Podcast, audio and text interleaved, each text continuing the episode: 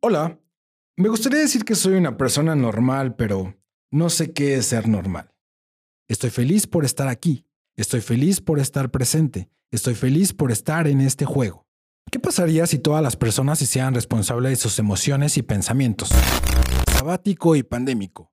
Un año que me volvió a llenar de vida y de ganas de seguir explorando y descubriendo este mundo de disfrutar esta maravillosa experiencia humana que un día pensé había terminado. Aprende a escuchar. El universo se creó a partir de una gran explosión. El punto más oscuro de la noche es justo antes de comenzar a amanecer. Hola a todos, mi nombre es Salvador. Fui víctima de un atentado con granadas de fragmentación cuando tenía 18 años en la ciudad de Morelia. Quiero compartirte mi experiencia en esta aventura que me tiene fascinado. Sé feliz en el presente y ten una visión emocionante del futuro. Existen muchas formas de contar una historia y esta es la forma de contar la mía. Muchas gracias. Recuerda, pausa, respira y sigue fluyendo. Creo en la magia de la vida. En la magia que se puede generar a través de contar nuestras propias historias y el cambio que generamos al momento de contarlas. Gracias por escuchar la mía. Hola, mi nombre es Salvador Díaz, tengo 30 años, soy originario de la ciudad de Morelia, Michoacán. Soy un hombre gay, el hermano mayor de mi familia, creativo, curioso, apasionado, soy un viajero enamorado de la vida. Me encanta bailar, jugar, aprender cosas nuevas, conocer el mundo y también conocer mi mundo interno. Soy un amante de escuchar música durante todo mi día y de disfrutar y admirar las sorpresas en mi paso por esta experiencia. Fui víctima de un atentado con granadas de fragmentación cuando tenía 18 años, junto con mi familia, donde mi mamá, de nombre Leticia Tapia Guerrero, falleció. Sucedió la noche del 15 de septiembre del año 2008 en el centro de la ciudad de Morelia, Michoacán, y mi vida cambió.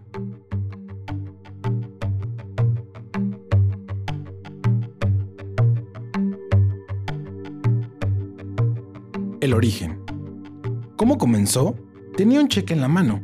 Me acababan de despedir. La pandemia tenía un par de semanas que acababa de declararse en México y yo pensé, ya chingué. Cuando era un niño, tenía muchas ilusiones y grandes sueños por cumplir para cuando llegara a ser adulto. Uno de ellos quería tener un año sabático. Bueno, en realidad no sabía bien para qué era, pero el pensar que sería como mis sábados, donde no tenía que ir a la escuela y podía jugar todo el día, hacía que me encantara la idea.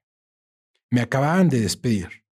En ese momento, mil pensamientos llegaron a mí, y recordé que algún día quería experimentar un año sabático. Sabía que tenía la oportunidad de no trabajar durante un año y con algunos ajustes poder tener sustento. Realmente me emocionaba la idea de tener tiempo para hacer muchas cosas que me apasionaran y de cambiar mi rutina. Decidí hacer formal mi año sabático, pero sabía que si en ese trayecto tendría que replantar los objetivos, lo haría. Quería vivir la experiencia.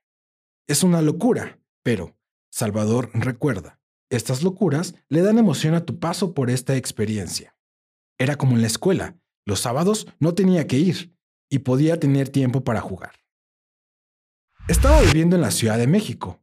Cuánto amo la Ciudad de México. Otro más de mis sueños.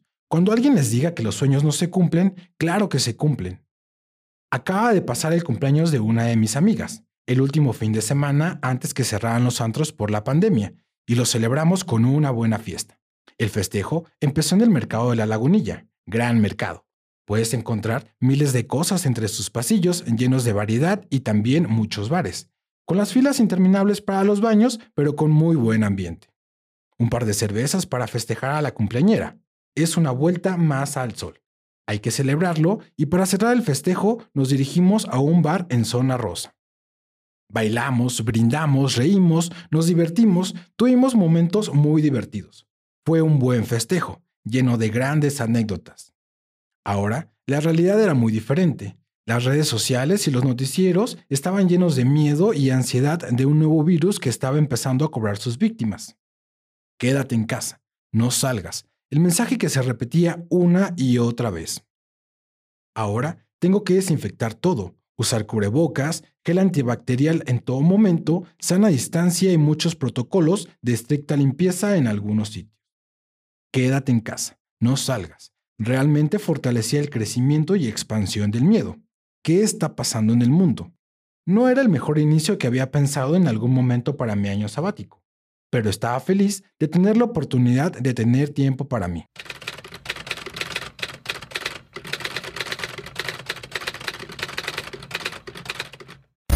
Aprende a escuchar. Esta frase me ha costado bastante entenderla. Me encanta tomarme el tiempo para conocer cada idea, pensamiento y nuevos aprendizajes que se me presentan y que sumen a la construcción de una mejor versión de mí. Aprende a escuchar, Salvador. Y más allá de poner la debida atención al discurso de los demás, aprender a escuchar mis pensamientos, aprender a escuchar mis emociones, aprender a escuchar mis palabras y acciones, aprender a escuchar a mi cuerpo, aprender a escuchar mi intuición, aprender a escuchar lo que me da luz y lo que me da oscuridad. Aprender a escuchar lo que me da vida y felicidad. Aprender a escuchar mi dualidad.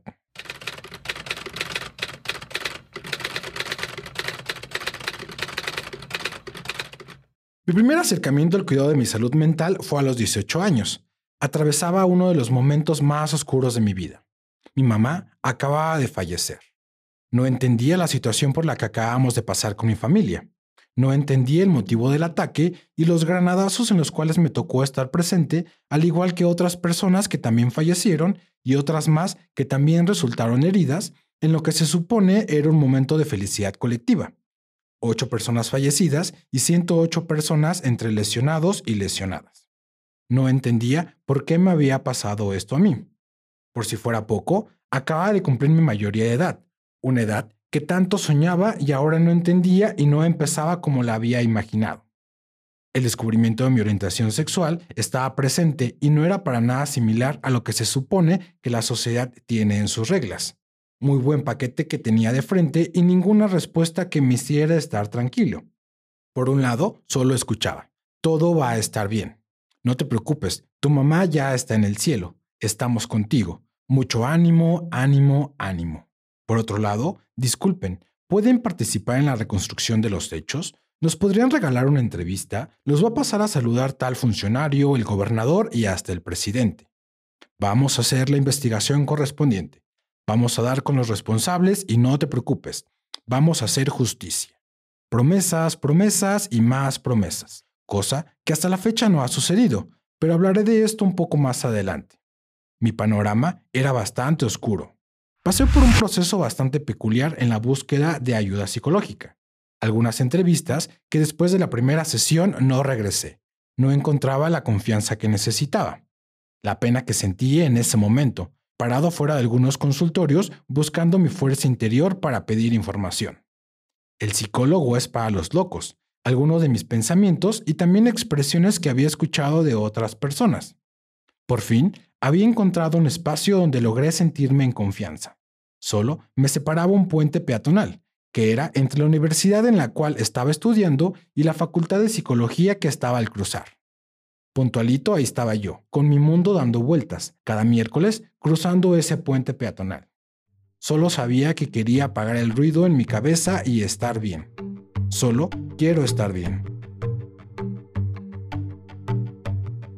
Si te ha gustado el podcast, no olvides compartirlo, me ayudaría bastante. También te invito a conocerme en mis redes sociales. Puedes encontrarme como Salvador-Dita tanto en Instagram como en Twitter. Ahí nos podemos leer.